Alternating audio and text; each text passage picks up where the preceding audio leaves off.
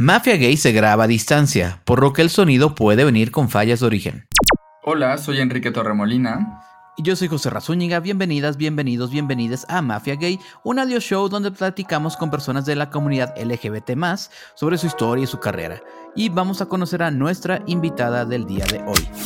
Carolina Pollorena, mejor conocida como Maki, es norteña, bisexual, comunicóloga y activista de derechos humanos. Hoy en Mafia Gay, ser bisexual en la frontera. Hola Maki, bienvenida, ¿cómo estás? Hola a todos, muy bien. Ay, me encantó que dijera la frontera. Yo siempre soy como, soy norteña primero. Vamos a hablar ahorita bastante de, de, la frontera. Digo, ya que sacaste la pregunta de la frontera, este, dice Juan Gabriel que la gente en la frontera es más sencilla y más sincera. Entonces, este, este, ¿cómo es ser LGBT en la frontera de México? Pues mira, sí, sencillo no creo, dependiendo qué parte del norte, porque también es como todo el mundo se pelea por cuál es el, norte real, ya sabes. Este, pero a mí me gusta decir que acá empieza la patria, ¿no? es Baja California. Eh, pero la neta es que así como sincera, sí, o sea, creo que los norteños a veces como a mí me costó mucho aprender eh, que la honestidad sin empatía es crueldad. O sea, como que acá crecemos diciéndonos las cosas así de que muy directas y desde chiquitos, ¿no? De chiquitas. Y entonces, pues para mí era como, pues yo soy bien sincera, o sea, lo que pienso te lo digo y ya. Y luego, pues obviamente la gente no está acostumbrada a que, pues, le, le diga las cosas así y, se sentían mal y yo era de, pero pues, ¿por qué? No entendía hasta que ya sentía, ah, ok, o sea, puedo ser directa, pero pues sin ser como muy ruda, ¿no? Pero me costó como mucho tiempo entender eso, pero directo sí, sincero sí, sencillo dependiendo en qué parte estés. Ok. Oye, Maki, y otra parte importante de ti es que te identificas como bisexual, que yo creo que es la identidad, digo, de toda la comunidad LGBT más. Cada una tiene sus retos y sus cosas, pero creo que la bisexualidad es la que está rodeada como de más prejuicios, de malentendidos. Eh, tanto la banda gay como la banda heterosexual descalifica de pronto la bisexualidad. Me gustaría que nos contaras un poco sobre tu proceso personal de descubrirte bisexual y también qué es lo que tú habías escuchado o qué pensabas de la bisexualidad cuando ibas descubriendo que tú misma lo eras. Fíjate que, como bien lo mencionas, a la misma invisibilidad que se vive en la comunidad, la misma invisibilidad que yo, con la que yo crecí, o sea, eh, crecí en una sociedad que se concebía binaria, o sea, no, o sea, hombre, mujer, heterosexual, homosexual, o sea, ni siquiera lesbianas, ¿no? Hasta que entré a la secundaria y varias de mis compañeras, eh, pues, son lesbianas, eh, y, y, yo como que, ah, como que no tenía mayor problema, crecí eh, conociendo ahora, o sea, ahora de, de, de, adulto LGBT, me doy cuenta como, ah, pues eran personas de la comunidad.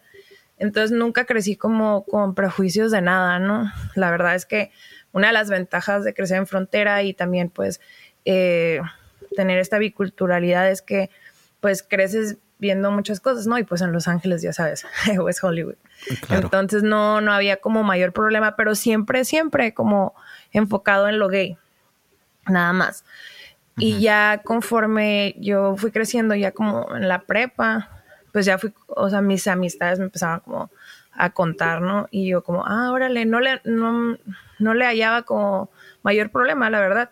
Eh, ayudé a muchos amigos a salir del closet. Incluso es como muy bonito que amigos de la prepa me digan, es que tú nos defendías de las maestras como homofóbicas, así. La verdad es que yo a veces ni me, me acordaba porque la verdad es que siempre estaba peleando con los maestros. Entonces era como, ah, ok.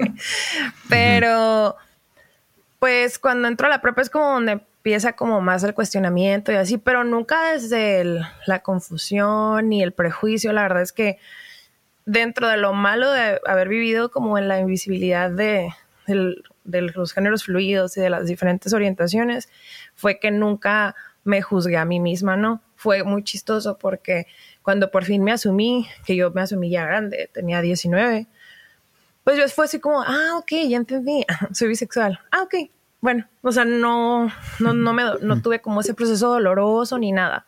Fue al contrario, fue externo. La gente fue la que empezó a decirme, oye, pero, o sea, no, tú toda la vida tuviste novios, o sea, no puedes ser bisexual, o sea, como me le salí del molde que ellos tenían y como que no les parecía, ¿no? Incluso amigos gays a los que yo ayudé con todo ese proceso me juzgaron, o sea, fatal. Y yo así como, ah, órale. y ya, este, pero como la fortuna de, de como ser muy segura de mí misma fue como, no, yo estoy segura que soy bisexual, me siento feliz y cómoda como soy y pues si hay gente que no le gusta, pues entonces como les vaya bien, ¿no? O sea, nunca, eh, nunca sacrifiqué como mi forma de ser o mi orientación por Karen con nadie. Pero yo creo que a lo mejor si hubiera crecido conociendo todo y con todos los prejuicios, a lo mejor se me hubiera dado miedo. Pero, por ejemplo, ¿con qué tipo de prejuicios te topas? O, por ejemplo, ¿qué te ha dicho tu familia? O qué, este... Digo, yo, por ejemplo, ubico casos de, de amigos que... Bueno, lo voy a decir así como articulado generalmente, ¿no? Amigos que pues yo sabía que andaban con hombres, los ubicaba como gays y de pronto tuvieron novias y se quedaron sin amigos gays. O sea, fue una cosa este, terrible. Entonces, tú, por ejemplo, a las personas con las que, le, con las que ligas, pues, ¿qué les dices? ¿Les das el disclosure? Eh, ¿cómo, cómo, cómo es esto? Híjole, es que yo también soy una bisexual medio heteronormada en el sentido de que, pues, como que me asumí a los meses como que me, me enamoré, me puse con mi primera novia y me casé con ella. Digo, no, es, no en ese momento, ¿no? O sea, 10 años, el día que cumplimos 10 años juntas nos casamos y eh, tenemos 13 años y medio juntas. Y pues justo de hecho ella también es bisexual. Entonces estuvo padre porque yo respeto un chorro su orientación y su, o sea, su individualidad, ella la mía y justo le escrachea el cerebro a la gente cuando explicamos, ¿no? O sea, porque tiene, o sea, a la gente le gusta etiquetar todo. Entonces, como, ah, entonces son lesbianas. Nosotros no. Sí, son, es un matrimonio lésbico porque son dos mujeres. Y nosotros de que, mira, somos dos mujeres bisexuales que decidimos casarnos y pues sí, vivimos en un matrimonio monógamo pues, si necesitas ponerle una etiqueta, pues sí, lésbico, pero, o sea, nuestra orientación es independiente de como nuestra relación, ¿no? Y les cuesta un chorro de trabajo así como de, no, no, o sea, si están juntas, o sea, y, y son monógamas, entonces son, o sea, transicionaste a lesbiana, por así decirlo. Y es como, no, cada quien o sea, se queda en su orientación y no pasa nada. Y no tengo yo ni miedo, ni ella miedo de, es que va a estar viendo todos los hombres y me va a engañar. Es como, tú trabaja tus rollos, o sea, y eso es totalmente, quien te va a engañar, te engañar, ¿no? Independiente de, pero justo cuando recién em, entendí mi orientación y como que, ah, ok, me siento cómoda con esta etiqueta, por así decirlo, eh, pues yo no tenía como bronca, yo como, ah, sí, soy bisexual, o sea, te digo, como no tenía como todos los prejuicios, pero sí, conforme fui creciendo, pues no, los típicos de estás confundida, eventualmente te vas a dar cuenta que ese tipo de relación no es la que tú quieres y vas a como volver a andar con hombres o como pues como que es un, o sea, casi siempre que es una fase, como que eres heteroflexible, ya sabes.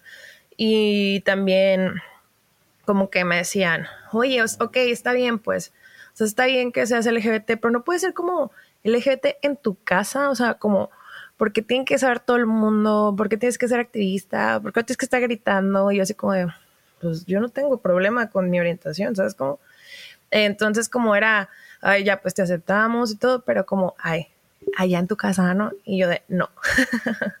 Además eso lo dicen heterosexuales que tienen hijos y no hay nada más contundente como que dos heterosexuales han tenido sexo como un hijo. O sea, es la prueba fehaciente de que están explotando su heterosexualidad, pero ahí están los niños correteando por todo el restaurante y uno no les dice nada. Entonces. Ay, sí, no, y aparte, por ejemplo, yo aprendí a no ser tan como nefasta, la neta, con, con la niñez, porque si era como, o sea, yo la neta es como, si veo bebés o veo amorras embarazadas o cosas así, no, no estoy así como de, ay, quiero comprar pañales, o sea, no, a mí más bien la única cosa que me hace así como, ay, qué padre ser mamá, es como, me imagino yendo a Disney con mi esposa y comprando un chorro de cosas, ¿no? Y con los niños. Pero realmente sí me causaban como, nunca ha sido como mi idea ser mamá, ¿no? Este, como desde que estaba chiquita. Pero mis amigas heterosexuales que tienen hijas e hijos, me gustaba mucho que desde que estaban súper bebés, nunca les metían ese rollo de vas a tener novio, vas a tener novia, o sea, en, en, un sistema binario, sino que porque convivían con nosotros y crecieron, o sea, desde el día cero a la fecha, conociéndonos a mí y a mi esposa, pues para ellos es, o sea, ellos no tienen prejuicio de ese tema. Y justo cuando nos casamos y regresamos acá al norte, eh, fue bien bonito porque llegamos a casa de mi amiga y su hijo como de ocho años corrió y de que muchas felicidades por su boda, ¿no? Y nos abrazó. Y nosotros así como de, yo con el ojo de Candy Candy, ¿no? porque fue como, qué bonito, o sea, los prejuicios se heredan, ¿sabes? Eh, los niños como si fuera lo más normal del mundo, porque pues lo es, pero a la gente, o sea, le gusta decir que los niños son incapaces de entender eh, algo más que no sea binario o heteronormado. Y la verdad es que yo con los hijos e hijas de mis amigas me he dado cuenta que cuando te das la oportunidad de educar a tus hijos y de explicarles desde el amor y la comprensión y eh, lo van a entender, ¿sabes cómo? Y eso es como súper bonito para mí porque pues significa que nuestras amistades nos quieren, ¿no? Y que eh, pues han tomado ese tiempo de, enseñarles, ¿no? Y, justo nunca me siento incómoda cuando estoy con ellos, ¿no? Pero sí eh, pasa un chorro, ¿no? Hay otro, otro lado de la moneda, que son las personas heterosexuales que tienen hijos, que son conservadoras y que piensan que porque tienen hijos te pueden venir a decir lo que, o sea, regañarte, ¿no? No puedes hacer esto cerca de mi hijo o no, no hables de eso en frente de mis hijos, ¿no? Cosas así. Como si los fuéramos a adoctrinar o evangelizar, como si ocuparan nuestra ayuda cuando ellos lo hacen, ¿no? Cada domingo.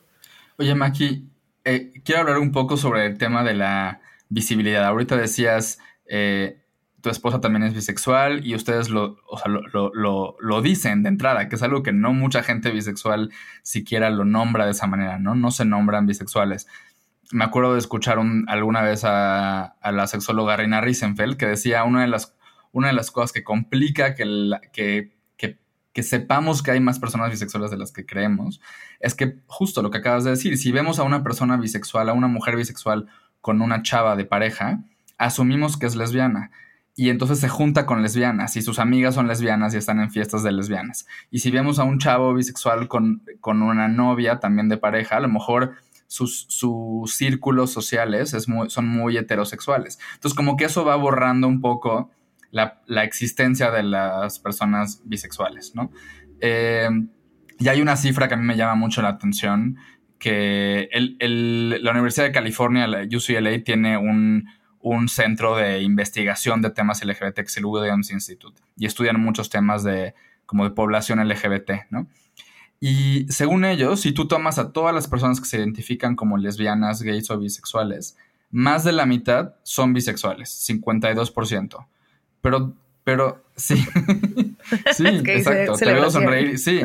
Pero ¿dónde están? ¿Por qué no se nombran bisexuales? O sea, ¿por qué, digo, además de un poco lo que ya has platicado, ¿por dónde crees que está el origen de esa invisibilidad que, que, que, de, que de pronto viene pues, de, digo, no de ti, pero de ustedes mismas, de ustedes mismos. Sí, pues mira, tengo muchas amigas eh, bisexuales que justo eh, ellas toman su rol dentro de la comunidad como aliadas porque están en relaciones heterosexuales y toda su vida han estado en relaciones heterosexuales. E incluso cuando les llegan a invitar como, ah, ¿quieres hablar de esto? Me, me dicen, no, no, no, vayan con Maki. y yo así, o sea, yo sé que son bisexuales, ¿no? Pero yo les pregunto como, como ¿por qué no quieren como hablar del tema o así? Me dicen como que no, todavía no me siento cómoda. O como, pues es que nunca he andado con una mujer, entonces como, ¿para qué? O sea, como si ocuparas como, no sé, un sellito, ¿no? De ah, aprobado. Como que tienes, no has activado tu bisexualidad. Sí, todavía no has activado ese superpoder, ¿no? No, y también creo que hay mucho prejuicio de todos lados. Por ejemplo, hay artistas que que están casadas con hombres, que tienen hijos y todo, y, o sea, salen del closet em, ya casadas, ¿no? Y obviamente sí es una realidad. Es un privilegio súper grande poder como salir del closet, ya que tienes como esa validez de la heteronorma de que, ah, pero estoy casada y tengo hijos, porque pues no te van a violentar de la misma manera a quienes, a quienes no estamos en esa heteronorma, ¿no? Pero sí es triste como que la gente les reclame que ni debería decirles nada, pero sí les dicen, ¿no? Como, ay, nada más quieres llamar la atención o te quieres hacerla interesante. También me ha tocado que digan, bueno, o eres bisexual, eh, como que hay, pues tienes un pie en la heterosexualidad y otro en la homosexualidad, ¿no? Este, te digo que es porque, pues, les, todo lo quieren ver como en un cuadrito, como muy binario, como muy restrictivo, y yo creo que mientras entendamos que las personas, o sea, no nomás son su género, ni su identidad, ni su expresión del género, somos un montón de cosas, vamos a dejar como de estar cuestionando los límites de cada cosa, ¿no? Y creo que les da miedo vivir esas repercusiones que la comunidad LGBT, que sí somos visibles, que estamos fuera del closet, vivimos, porque pues no está padre vivirlo, la verdad. Entonces, si ellos pueden, o ellas, o ellos pueden, pues no vivirlo, yo creo que es una decisión propia, ¿no? O sea, cada quien tiene su, su propio closet, ¿no? La organización estadounidense GLAD, que estudia la representación de las personas LGBT en medios de comunicación, reporta que solo 10% de los personajes en televisión son parte de esta comunidad, y muy pocos son bisexuales. Estos casi siempre son representados como obsesivos, poco confiables, autodestructivos o con una orientación sexual pasajera. Aquí, aquí en Mafia Gay nos gusta ser muy didácticos. Ya has dicho un par de veces heteronorma, heteronormatividad. Entonces, para las personas que a lo mejor escuchan eso por primera vez, explícanos, no tiene que ser definición oficial ni nada, pero explícanos qué es eso. No les voy a dar la definición de la RAE, hay que descolonizarnos. Ah, pues mira, la heteronorma es como todo justo este sistema de normas que se viven eh, justo en hombre-mujer con el concepto de la heterosexualidad, donde nada más se cree que pueden haber parejas, eh, nada más hombre y mujer, y que pues su finalidad sea casarse, tener hijos, ¿no? Y para que esos tengan más hijos y se casen y tengan más hijos y así, forever and ever. Eh, y justo pues vivimos en, ese, en esa sociedad. Y como que hay una crítica, ¿no? Muchas veces que digo, ese no es el tema, como entre ciertas eh, miembros de la comunidad que dicen que los gays o las lesbianas que como que viven muy en sociedad, tienen hijos de o sea, como que está este modelo Ricky Martín, es como que hay mucha gente que dice, bueno, ellos viven de esta forma, pero no todas las personas de, eh, del acrónimo de, de, la comunidad LGBT, no todos nos vemos así, ni todos tenemos los hijos preciosos, ni todos, o sea, o sea, como que ellos están bien, pero nos vemos de muchas otras formas, ¿no? Entonces yo creo que eso es un reclamo, pues bien válido, ¿no? Decir, no todos nos vamos a ver idénticos a Ricky Martin. Es una pena, estaremos muy guapos todos si nos vemos igual, pero ese es, ese es, una, ese es, otro tema. Sí, justo eso que dices a mí me parece bien importante porque también hay que mencionar que así como existe la heteronorma, existe el pinkwashing, que es el pinkwashing es eh, que las industrias y también los políticos y pues la gente en general ya se dio cuenta que el poder de la comunidad LGBT tiene un valor en dinero, en votos, en, el impacto en el Producto Interno Bruto de una sociedad. Entonces, pues quieren, mm, o sea, de cierta forma tener como ese mercado, ¿no? Entonces, justo creo que también se ha hecho como esta idea de cómo van a gloriar las relaciones que se ven como Ricky Martín, las bodas como la de Ricky Martín, ese estilo de vida que él tiene. Y creo, y a mí me da mucha flojera, digo, mucho respeto a Ricky Martín, a quien le guste, que tengo amigos que les gusta, pero siento que, que, o sea, lo bonito de ser LGBT es que no tienes reglas, tú haces las tuyas. Entonces, ¿para qué yo quiero seguir un molde de heteronorma, pero como adueñándome de él, como de, ay, miren, hice la misma boda millonaria, pero o sea, es gay, ¿no? Por así decirlo. Pero estamos siguiendo esas normas, ¿no? Entonces, cada quien tiene como la oportunidad de, de hacer su propio camino, ¿no? Y eso es lo que a mí me gusta, que ser una mujer bisexual me ha, me ha hecho ser muy libre, de quitarme como esos como a los 30 tengo que tener hijos, a los 35 tengo que hacer esto, o sea, puedo hacer lo que yo quiera. Y en realidad cualquier persona puede, pero donde está romper esas cosas, ¿no? Que, que nos imponen, esos prejuicios, esas ideas, ese sistema de creencias tan arraigado. Y a mí me gusta cuando medios LGBT se atreven a poner a personas de cuerpos diversos, de diferentes colores de piel.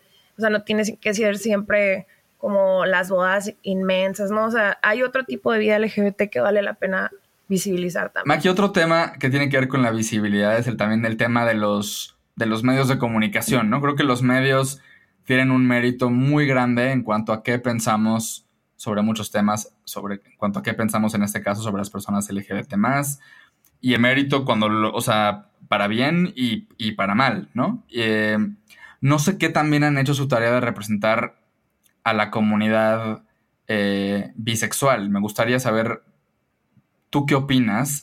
¿Qué personajes bisexuales en la televisión o en el cine ubicas ahora o conociste cuando estabas creciendo y, formándote ideas sobre, pues, sobre ti misma? ¿Qué, ¿Qué opinas de todo esto? Pues justo, la neta no han hecho como muy buen trabajo siempre es como la bisexualidad, pero al servicio como del placer para la, misma heteronorma, ¿no? Para, para ser consumido por, ya sea por, pues, por, los hombres la mayoría del tiempo, como que, ay, dos mujeres están besando y, y siempre ponen como a los hombres, ¿no? Como súper felices viendo.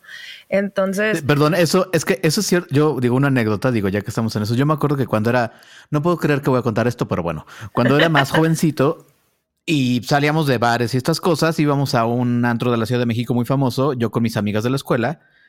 Digo, señoras que ahora están casadas, pero bueno, me van a matar por esto que voy a contar. Pero yo me acuerdo que ellas, para que nos regalaran tragos en la barra, se besaban frente al bartender. Yo les decía, oye, si yo me beso con un güey para que nos den tragos, nos agarran a golpes y nos sacan del antro. Y esos, ellas ni lo hacían por echar desmadre, lo hacían por pasarla bien. Y el bartender era de, eh, sí, shot para todos. Y no, yo así como, ¿y por qué yo no me puedo besar con un vato? Porque nos agarran a golpes. Pero sí, era eso, era como para echar desmadre y entretener a, los güeyes, vamos a besarnos a las mujeres. Me parece, ahora, viendo la distancia es terrible. O sea, o sea vaya. ¿dónde está mi shot? No, hombre, exacto. Y mira, hay, no, no, vayamos lejos. Yo trabajé en Entertainment Television muchos años y había programas de televisión que nada más se trataban de chavas enseñando, enseñando cuerpo y besándose entre ellas por, para echar desmadre. Es eso. O sea. Sí, sí. Y, por ejemplo, la primera vez que yo vi como un personaje eh, que dije, ah, órale, así se llama. Este, como que, ah, es una mujer bisexual que no era una mujer que se sentía reprimida, ni culpable, ni, ni tenía como dudas, ni nada. Fue Maureen de Rent. Eh, soy súper niña de los musicales, entonces eh, estábamos trabajando para montar Rent acá. Y yo así fue como que fue, wow, o sea, me, me encanta ese personaje porque es como unapologetic, o sea, es ella y, o sea, el mundo tiene que lidiar con eso, ella no tiene que lidiar con el mundo. Entonces, justo como eh, yo decía, ah, órale, o sea, sí se puede ser una mujer bisexual y no estar como angustiada todo el tiempo de, de qué piensa la gente, ¿no? Porque justo no eres eso nada más, pues. O sea, no dejas de ser la misma persona, ¿no? Y sí, eso que dices, pues es real. O sea, a mí me tocaba, incluso amigas heterosexuales se, se, besaron con más morras que yo, justo por lo mismo. Como que eh, de, ah, pues free shots o entradas gratis o las ladies' nights. Y, yo así como de, güey, por... O sea, no entendía yo, ¿no? Este, y sí, justo lo que dices, o sea, si dos morros se besan, pues, pues o sea, al menos acá en el norte, en un, en un antro eh, hetero, pues sí, te sacan, te golpean, te insultan. Por lo menos no les, van a no les, van a regalar nada, sí. Sí, no, ni, o sea, te van a regalar una Madrid. Desgraciadamente. Más en el norte que, pues, o sea, cada rato amigos míos de que Maki, o sea, siempre me hablan, ¿no? De que Maki, me besé con mi novio en tal antro y me sacaron. Y ya no, ahí vamos a poner la queja y todo. Justo ahora pues pasa menos, digo, eh, este año lo cuento porque pues son cerrados los bares, pero ya tiene ratito que ha, bajado bastante la incidencia de, de, eso, pero es una realidad que no se ve igual, ¿no? Si te piden como, ay, por favor, no se agarren la mano, ay, por favor esto, por favor lo otro, pero si hay una aceptación más cuando son dos mujeres, pero tiene que ser bajo cierto sistema. O sea, tienen que ser mujeres delgadas, con cuerpos eh, que estén súper voluptuosos, eh, de preferencia mujeres blancas, eh, porque así lo ponen los medios. Y así, esa es como la concepción que se tiene. Entonces digo, yo como comunicóloga y pues que he trabajado en marketing, yo trato siempre en las campañas que, que yo trabajo de cambiar eso, ¿no? De, siempre es como, mm, son puros hombres, son puras mujeres, o la mujer que tienes, pues no es como muy diversa, hay que poner otra, o sea, siempre tratar de balancearlo, ¿no? Porque les digo, si vamos a contar la historia de gente blanca, pues, pues ya está hecho, ¿sabes? Como, entonces, eh, sí se nota mucho que, que es como lo que la gente todavía consume más. Incluso yo a la fecha tengo que seguirme como cuestionando. Yo soy mi propia policía del Twitter, pero en mí, de, de si estoy viendo Instagram y siento algo cierto rechazo con alguna foto, me cuestiono, a ver, pero ¿por qué no te gusta esa foto? ¿De, dónde viene el que no te guste? O sea, ¿no te gusta por, por, por ti o porque el, eh, hay un sistema de creencias que todavía no rompes, ¿no? Entonces hay como, ay, bueno, todavía me, me sigo construyendo y cacheteando a veces. Oye, Maki, a ver, mencionabas a Maureen de, de, esta, de, este musical Rent.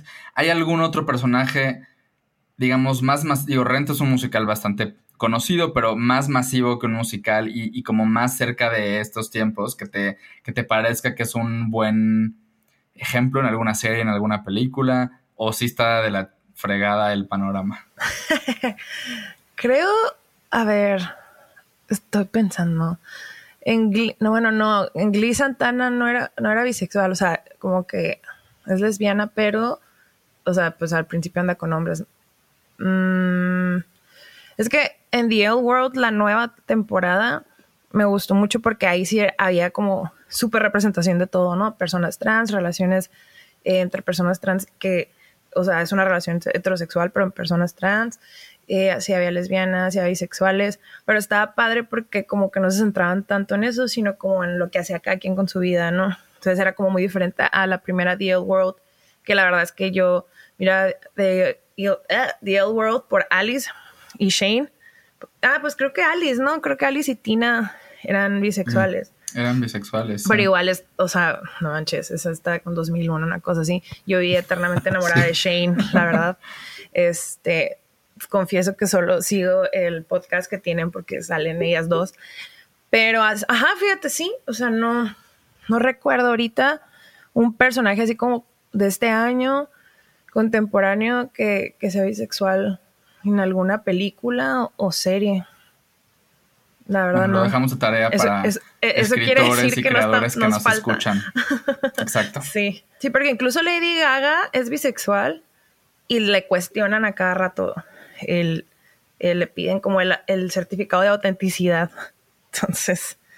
Eh, Sino como si, como si fuera kilometraje que tuviera que cumplir al año de, ok, ¿cuántos, o sea, entonces de, de, todo esto, así, ¿cuántas mujeres llevas en el año? ¿No? Como si fuera exacto. Sí, no, ah, de hecho, creo que fue, Sam Smith ganó un premio.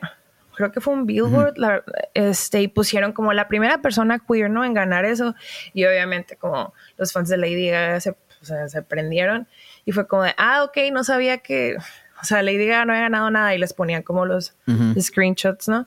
Y, y, sí, y se entraba esa conversación, pero es que siempre han dado con hombres. Y, y otros decían, pues sí, pero ella se reconoce como bisexual, entonces, o sea, no, no importa. Entonces era ese, pero no ando con mujeres y te digo, es lo que siempre piensa la gente, pero la gente siempre asume a los niños, a las niñas desde chiquitos, chiquitas heterosexuales y les andan buscando novio y novia en el kinder. Y no le preguntan, ¿no? Como, ay, no, hay que esperar a que, o sea, debemos de dejar de pensar que todas las o sea, personas son heterosexuales. Y no hemos tocado el tema en Mafia Gay de las fiestas de eh, Gender Reveal, pero ni lo tocaremos porque nada más vamos a hacer corajes. Hable, hablemos de ti. yo te quiero preguntar por una cosa. Entre tus muchas eh, causas de activismo, eh, estás involucrado en algo que se llama la democracia del lenguaje. Cuéntanos qué es esto. Sí, pues justo por lo mismo de ser del norte, de vivir en la frontera y pues ser medio pocha y tener familia en Estados Unidos y acá, eh, pues me tocaba ver la realidad migrante, ¿no? Afortunadamente mi familia pues tuvo suerte, mi familia que vive allá no, no sufrió la realidad que los migrantes hoy en día viven. Entonces, justo eh, en un conversatorio que hubo de mujeres LGBT en tecnología, conocí a una amiga que se llama Ariel y las dos nos interesaba mucho el tema de de qué estaba pasando con la gente LGBT migrante ahorita, pues con el gobierno de Estados Unidos, ¿no? Que hay centros de detención, las separaciones, todo esto.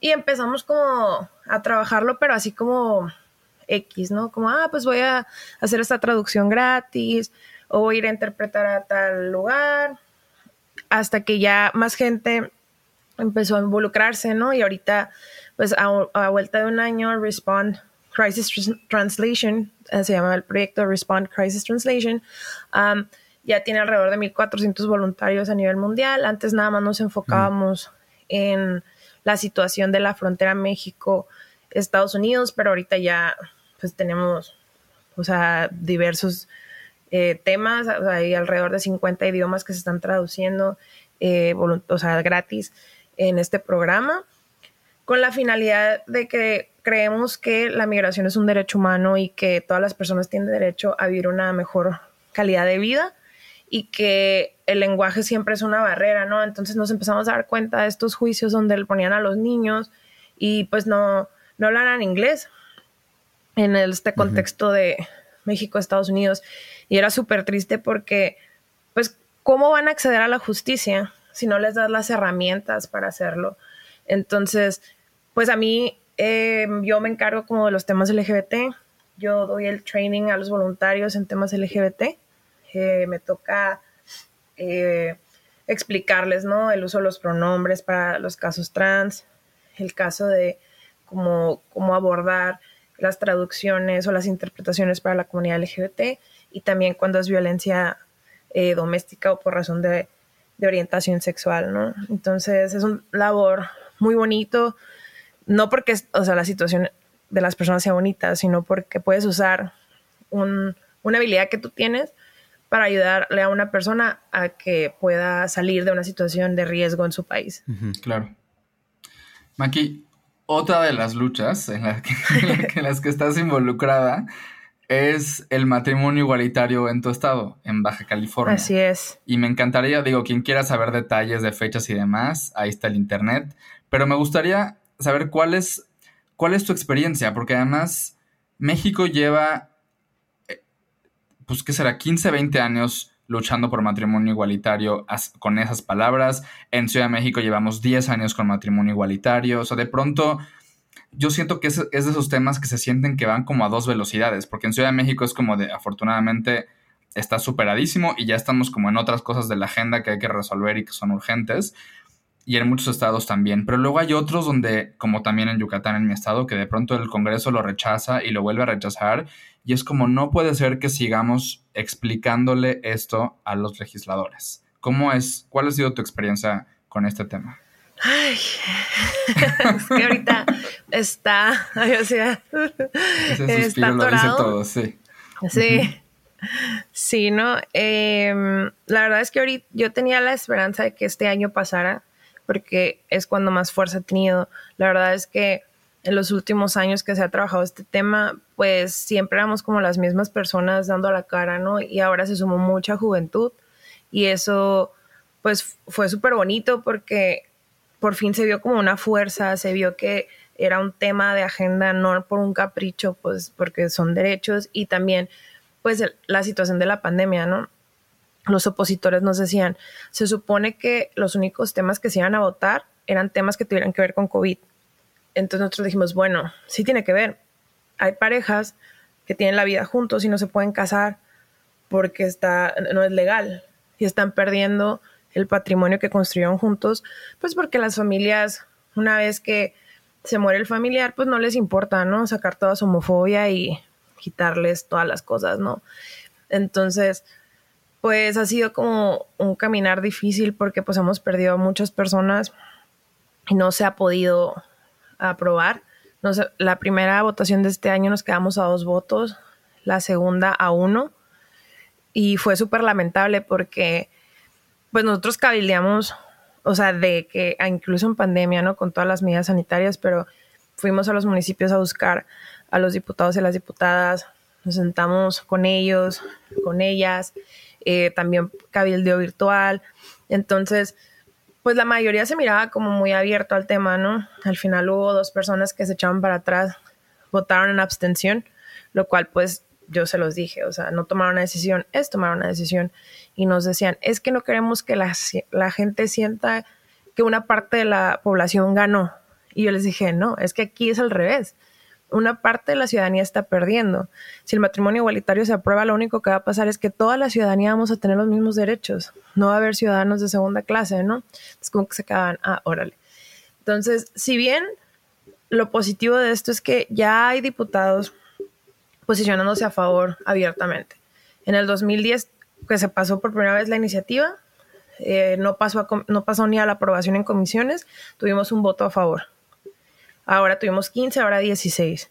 Entonces, pues sí se logró un avance, ¿no? O sea, el tema está más socializado, pero pues se supone que se tenía que volver a votar y no nos han dado fecha, pues hemos estado preguntando a los diputados y las diputadas y no, no nos han dicho nada.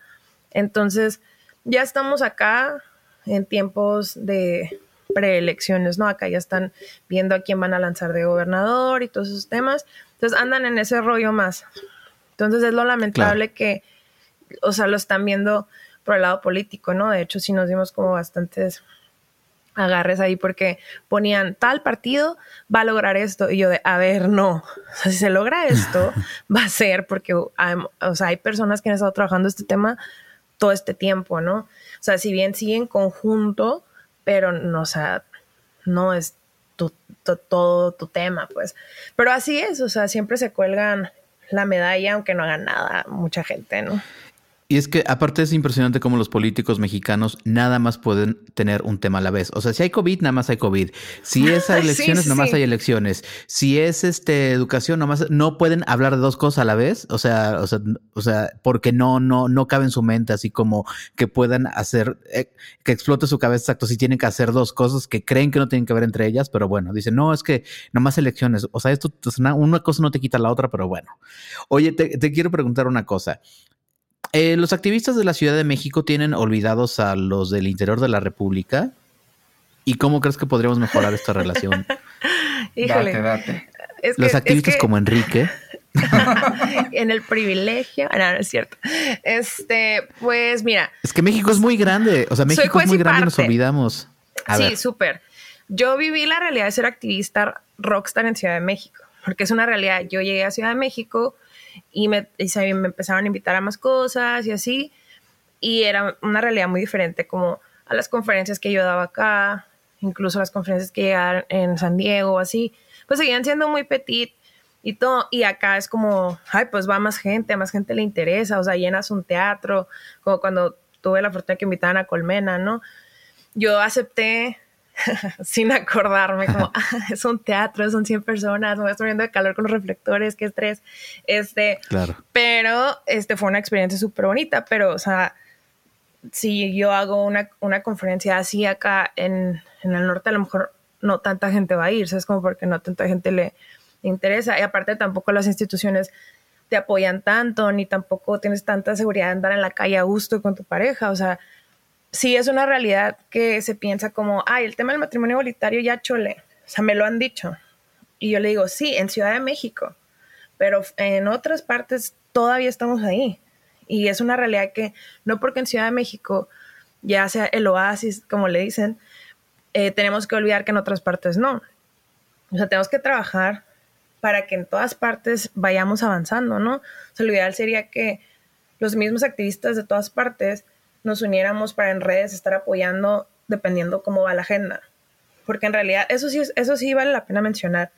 Este año la agenda LGBT sí ha estado muy eh, en la política, muy en las mesas, o sea, lo que es identidad trans, infancias trans, el matrimonio igualitario, o sea, de verdad que hubo una semana donde en tres estados estábamos trabajando temas y yo de, no manches, o sea, qué increíble porque esto no pasaba, pero ha sido porque creo que ahora con la pandemia hemos estado más aguerridos, ¿no? Y, nos hemos podido organizar mejor, pero sí es una discusión que siempre tenemos, ¿no? O sea, yo siempre les digo, hay que descentralizar los temas. O sea, Ciudad de México no es todo México. Entonces, justo cuando se aprobó, bueno, se prohibieron las pseudoterapias de conversión, me entrevistaron pensando que en todo México, me entrevistó en medio en Estados Unidos, tuve que hacer la aclaración le dije, ojalá, ojalá fuera algo prohibido en todo el país, pero no funciona así.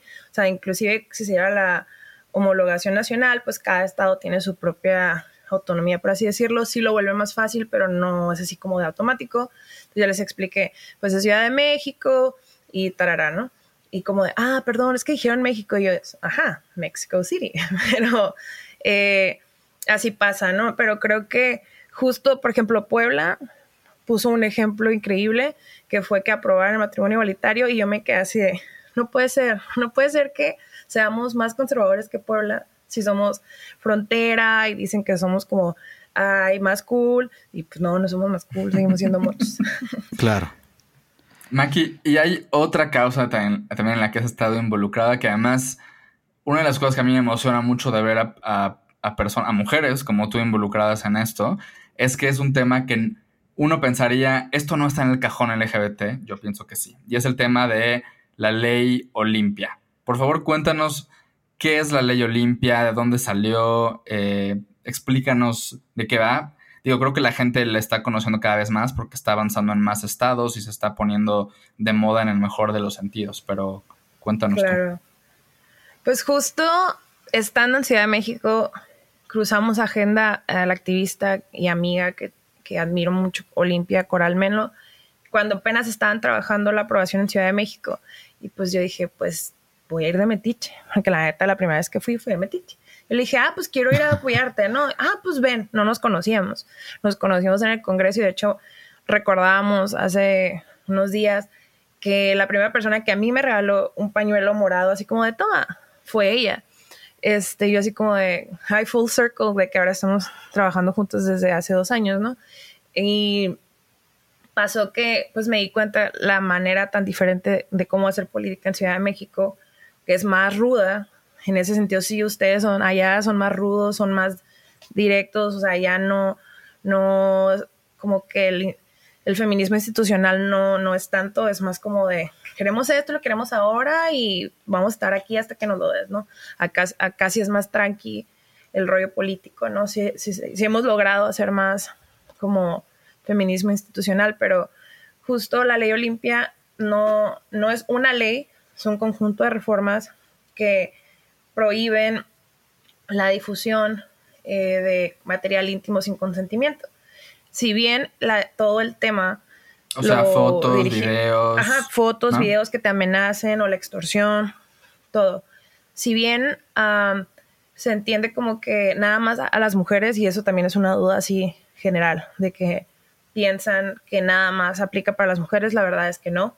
Eh, es una ley que, bueno, un conjunto de reformas que aplica para todas las personas, ¿no? Acá en Baja California a mí me ha tocado atender casos de personas LGBT y mujeres y hombres, ¿no?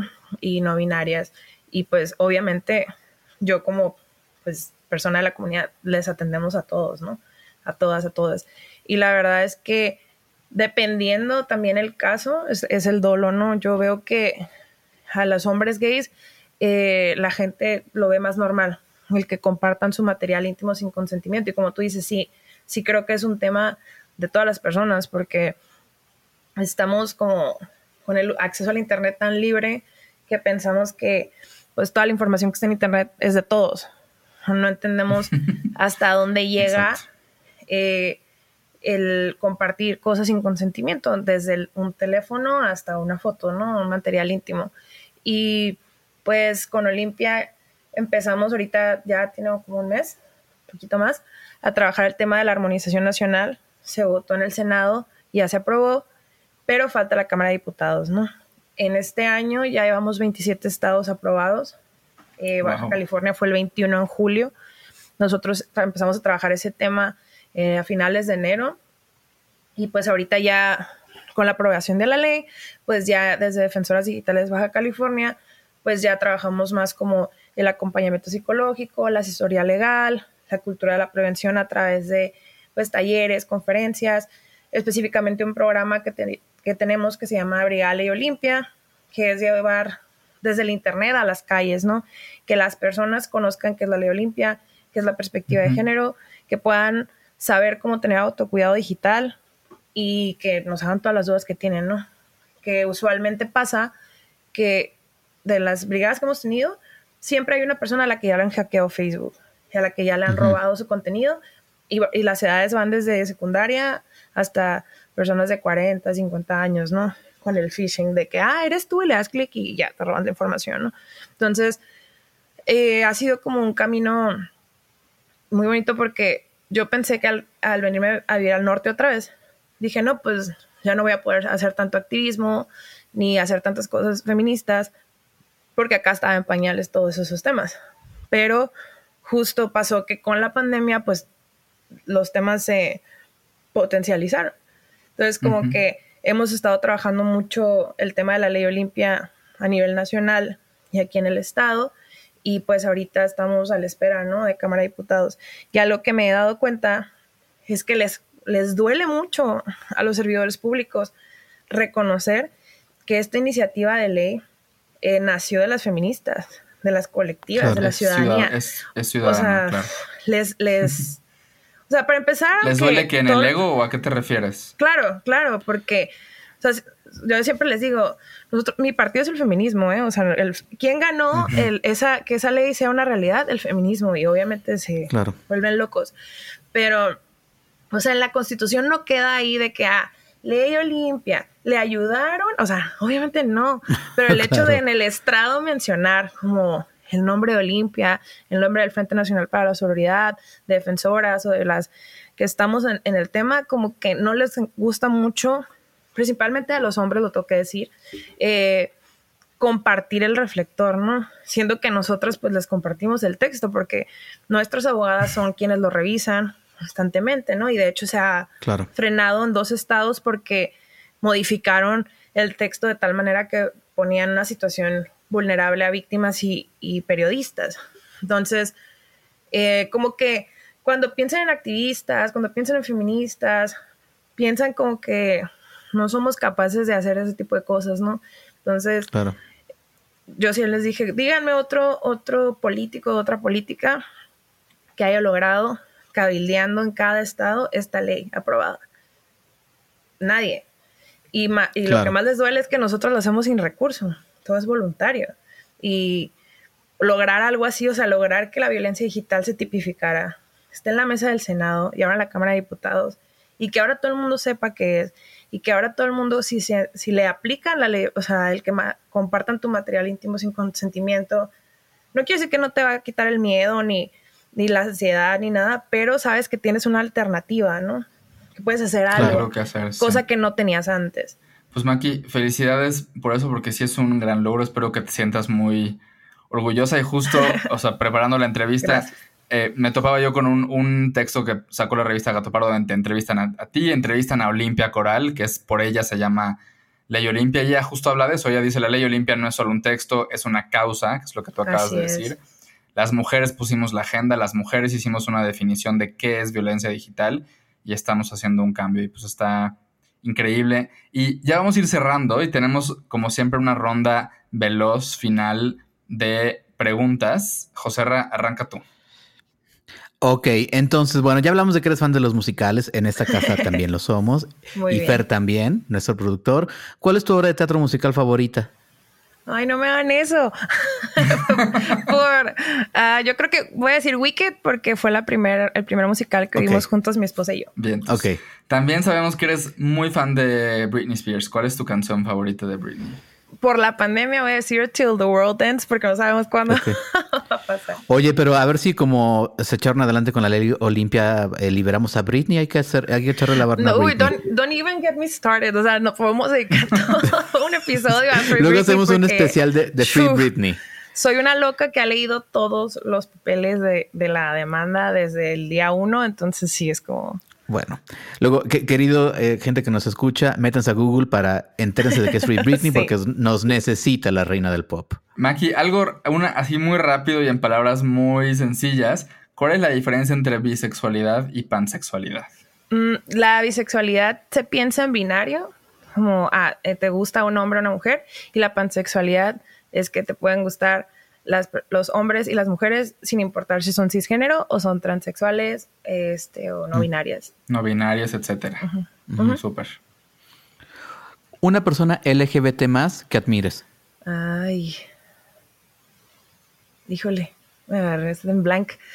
porque he tenido la fortuna de conocer a la mayoría de las, las, las, personas o activistas LGT que, que admiro y, y, son ahora amigas y amigos.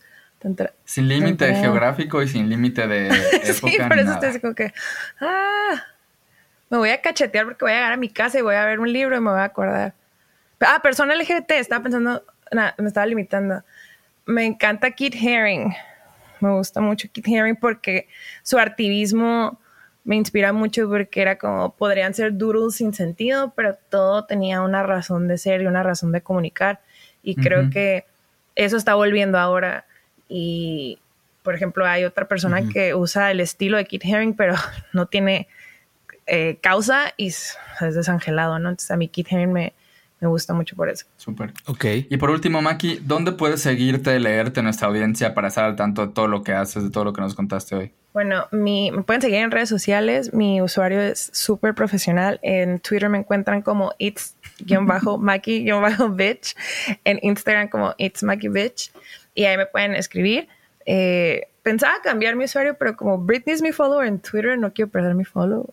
Entonces, ah, no, no. lo dejaremos no, no lo jamás. O sea, me sigue Friend Etcher, Britney y Obama, entonces no lo puedo cambiar. no, ya no se puede. Ah, me sigue Lady Gaga. Yo hubiéramos, hablado, hubiéramos hablado de eso todo el episodio. me escribe gente preguntándome, oye, ¿por qué a ti te sigue Obama? Y yo de, pues, pregúntenle a él, no sé.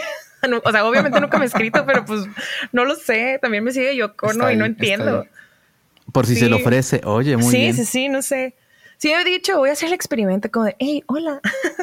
pero, o sea, está súper random, no sé. O sea, Britney sí sé que es por mi usuario y porque, pues, soy súper fan, ¿no? Pero, pues, las esas otras celebridades no entiendo. Bueno, únanse, sí, síganla, únanse a esta este, honorable lista. Si Barack Obama la sigue, es por algo. Va, va, calado, va garantizado. A José lo sigue Lady Gaga y a mí tristemente me sigue Ricardo Anaya. Con esa nota nos vamos a despedir. Maki, muchas gracias por estar hoy en Mafia Gay. Dijiste dos palabras que son justo como yo te percibo. Eres una mujer libre y muy chingona. Y muchas, gracias, por compartirte hoy con nosotros. No, muchas gracias por invitarme. La verdad es que han tenido como invitados súper especiales y yo así, ay, qué nervio. Pero me encanta siempre, digo, compartir, ay, lindo, compartir contigo. No he tenido la oportunidad de conocer como a José Ra, digo, en la tele. Oye, Maki, pues muchísimas gracias. Eh, yo soy Enrique Torremolina. Y yo soy José Razúñiga, gracias a nuestro productor Fernando Cisniega. Esto fue Mafia Gay. Bye.